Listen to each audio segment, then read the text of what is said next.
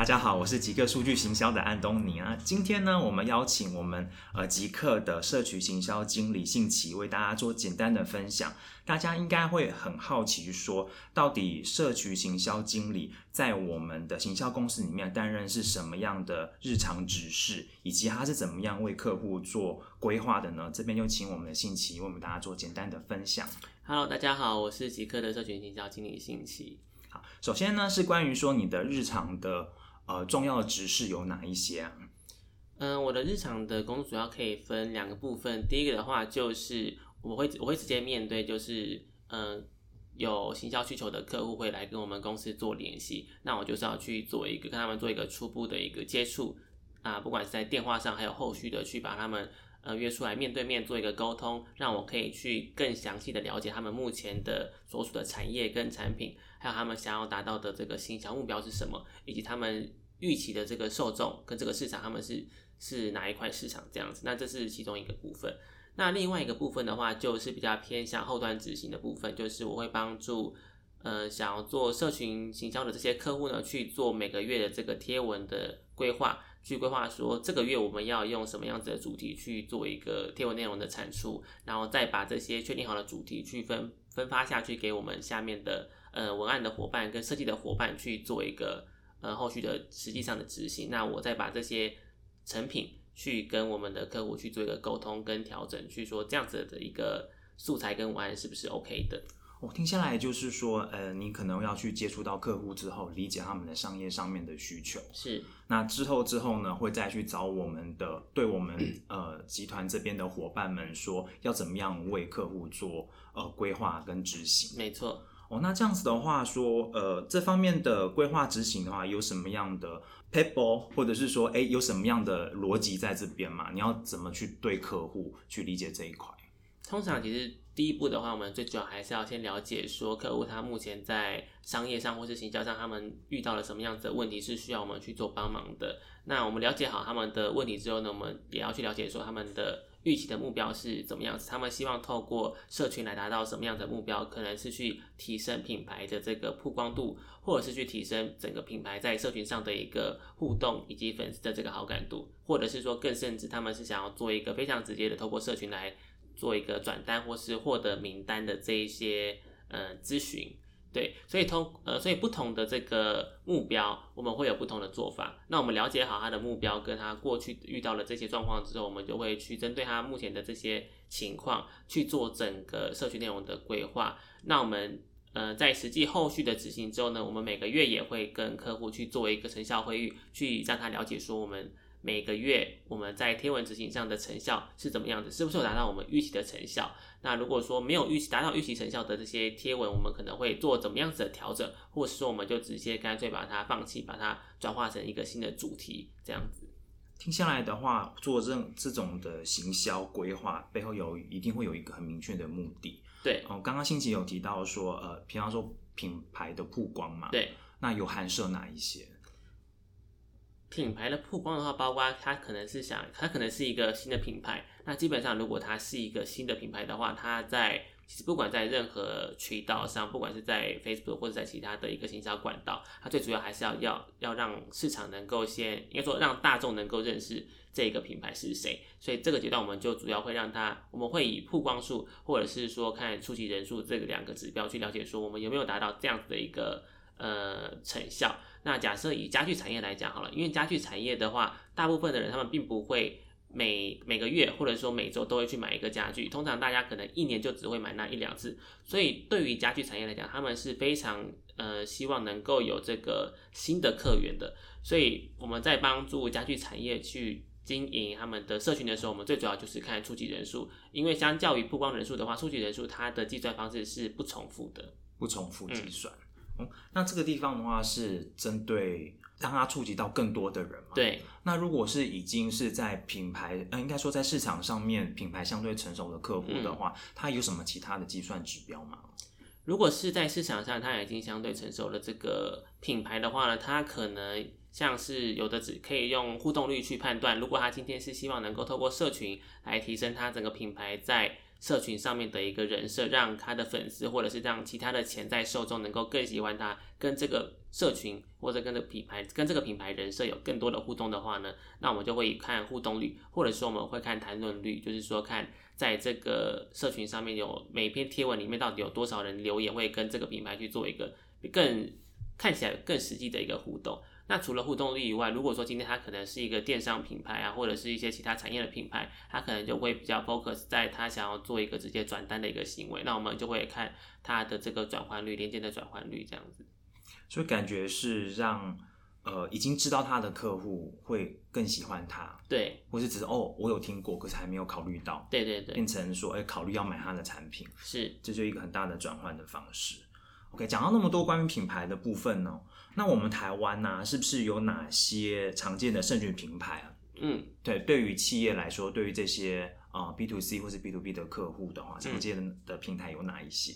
台湾目前常见的平台，我们呃，像之前这个 Data Report 有刚好有发布他们在。二零二零年整个统计的报告，目前台湾人最常使用的社群平台的前两名还是 YouTube 跟 Facebook 是最多人使用的。那其次的话是 Line，因为 Line 在台湾的话，基本上每个人都有，然后它的使用人数也有超过两千万人。那再的话就是 Instagram 跟 Facebook 的 Messenger。那 Instagram 的话，它就是相较于 FB 来讲的话，它是女性的这个使用者稍微多一点，那它的使用年龄层也比较低一点。对，那在 Messenger 再往下的话，其实就是包括像是微信啊、Twitter，甚至是最近很红的 TikTok，还有像是企业比较常会使用的 LinkedIn，这些也都是呃我们台湾人都有在使用的社群平社群平台。刚刚有听到说 Facebook Messenger，然后我印象中通常只是用它跟朋友聊天呢，它也可以做行销规划吗？可以啊，因为现在其实也蛮多品牌他们会用。呃，chatbot 的方式去做，跟他们的使用者去做，用 Messenger 的方式去做一个行销的一个呃规划。因为通常我们在 Facebook 上面去做一个贴文，或者是做其他的行销的时候，我们通常是以一对多的方式去做一个这样子的一个沟通跟传递。但是在用 Messenger 的时候，其实你就是做一个一对一的传递。你甚至可以在呃你的 chatbot 里面，你的透过你的游戏的设定，或是你设剧情跟脚本的设定，让每一个在玩的人都可以去。有一个更深入或者说更沉浸的一个体验的一个感觉，所以它会比较偏向是一种游戏化行销的一个概念。所以说是跟这个机器人玩游戏嘛，等于说像跟这个品牌在玩游戏。对对对，就像这样。讲到说这个平平台部分啊，刚有提到说 B to B 也有人在用，呃，那这个 B to B 的呃社群平台最常见的是有哪一些？目前 B to B 最常见的社群平台，主要还是 Facebook 跟 LinkedIn，因为现在像我们有接触到越来越多的客户，他们都会想要透过社群来提升他们的，不管是他们的品牌的形象，或者是他们的曝光，或甚至是透过社群来获得实际的这个名单的咨询量。那除了 Facebook 以外呢，LinkedIn 它是绝大多数的企业，他们通常都会有在经营的一个社群平台。因为相较于 Facebook 来说的话，在 LinkedIn 上面的使用者，他其实他们都是比较偏向专业性高一点点，就是他们对于他们想要得到的资讯有非常强烈的一个意图。而且在 LinkedIn 上面的这个使用者有超过八成都是公司的决策者。所以假设说今天一个在看微软的这个 LinkedIn 页面的一个人，他可能有八成的几率，他就是一个公司的决策者，可以决定说，我现在看完这个微软它的这个页面里面的东西之后，我要不要决定跟他合作，或者是说做一个进一步的咨询这样子。呃，应该是说刚刚听到说决策者蛮多人在使用 LinkedIn 的，我这边有听到另外一份报道是说，呃，因为。因为其实不同的社群平台使用者年龄层会不一样，嗯，像我们以前学生时代很喜欢用 Facebook，可现在用 Facebook 的人，大部分的年龄层也开始进入到会创业或者已经是一级主管、二级主管的这种身份了。所以说，Facebook 也是一个呃不容小觑的一个可以触及到呃决策者或是说企业老板的一个很酷的平台。对，我觉得这样说没错，因为毕竟 Facebook 它还是全世界，然后也是全台湾最多人在使用的一个社区媒体平台，所以基本上你能够接触到的量体还是最多的。这种方面不同的接入，哎，思维也不太一样哎。那讲到这个部分的话，你觉得呃，好的社群行销啊，需要具备哪些关键呢？因为我我觉得社群它其实就是一群有共同兴趣的人，他们所聚集在一个地方。所以说，今天我们在做社群行销的时候，其实就是在对一群人，或者是说我们是在对一个同温层做行销。那这个同，所以我们在做社群形象的时候，我们就要去了解说这个同文层他们在意的事情是到底是什么，我们要他们会对什么样子的一个内容，或者是会对什么样子的一个情境产生共感，这是我们最一开始要去了解的，去了解说这一群受众这一群呃社群的使用者他们的这个受众的轮廓是长什么样子，他们的年龄层啊，或者是他们的性别或他们的兴趣，或者是他们在实际上使用产品的时候，他们可能会遇到的哪一些状况。这样我们才能够更了、更精准的去做出一个能够引发他们共鸣感的这个内容。讲到共鸣感的话，这边可以再多做一点点的解释，说关于共感这个逻辑吗？比方说，像是呃，假设我今天我的这个粉丝团好了，我主要就是是想要针对这个呃，假设我现在做了一篇民，一篇跟政治有关的一个民音贴文。那通常会跟这篇贴文有互动的人，他们平常可能就是很喜欢看民梗图，或者是说他们平常有在接触或是很关心政治啊、时事这些东西，所以我就可以了解说，哎，这些有互动的这个粉丝，他们就是呃，他们这群有互动的粉丝，他们就是对于政治民政治时事，或者是对于民音梗图，他们是有非常强烈的共感，他们才会跟这篇贴文做互动。那相反的。没有跟这篇贴文做互动的粉丝的话，我就可以了解到说，这些人的话，就是他们平常可能对于梗图没有，呃，并不觉得梗图很好笑，或者是说他们平常并没有在关注一些政治时事的这一个资讯。对于这个共鸣感的话，就会知道说，哎，潜在的客群，或者是说，哎，达到的 TA 有哪一些了。对对对。哦，那说到这个地方的话，你有没有诶类似的 case，或是觉得对于社运行销有一些比较特别的例子可以跟大家做分享啊？我觉得最近的话，就是有一个广告我很喜欢，它是 HCG，就是坐马桶的那个 HCG，他们最近出了一个广告，那他们的那个广告的标语叫做“放心放肆做自己”。那我稍微讲一下他这个广告影片的内容，就是他并没有在这个广告里面去讲说他们 HCG 的马桶啊，或是其他的这个卫浴设备有多好，他们是在讲说我们通常在，因为马桶是在浴室里面嘛，或者在厕所里面，我们通常在浴室。或在厕所的时候，我们到底都在干嘛？除了上厕所，除了洗澡以外，除了刷牙以外，我们还会做什么事情？那这时候其实你就可以联想到很多我们通常会在浴室或厕所做的事情，像是你可能会在洗澡的时候唱歌，或者是说你可能分手了被分手的时候，你会跑到这个厕所里面把水龙头打开来，让水声超大，然后去掩盖你的哭声，或者是说你可能会。你可能会把那个体重机放在你的厕所里面，然后这样的话，你去量体重的时候就不会有任何人打扰你，你只有你才可以看到你体重、你瘦身的这个成果。所以它等于是说，把它去挖掘到、去了解到，说我们通常在厕所或在浴室里面，我们最主要的那个真正有共鸣感的情境，就是我们可以把关于我们自己的这个秘密留在这个空间。他们用这样子的一个概念，再去把。他们再再去跟他们的这个品牌，也就是位于设备去做一个连接，所以我觉得这是我近期看到是一个近期看到去讲共感，我觉得讲的非常好，也做一个非常精准沟通的一个案例。他把整个使用者情境用的非常的淋漓尽致，嗯，所以就会有这种啊，好像就是在我们生活当中会呃使用到它的感觉，对对对，对它就会产生很强大的共鸣感。嗯，哎，那除此之外，你还有其他的例子吗？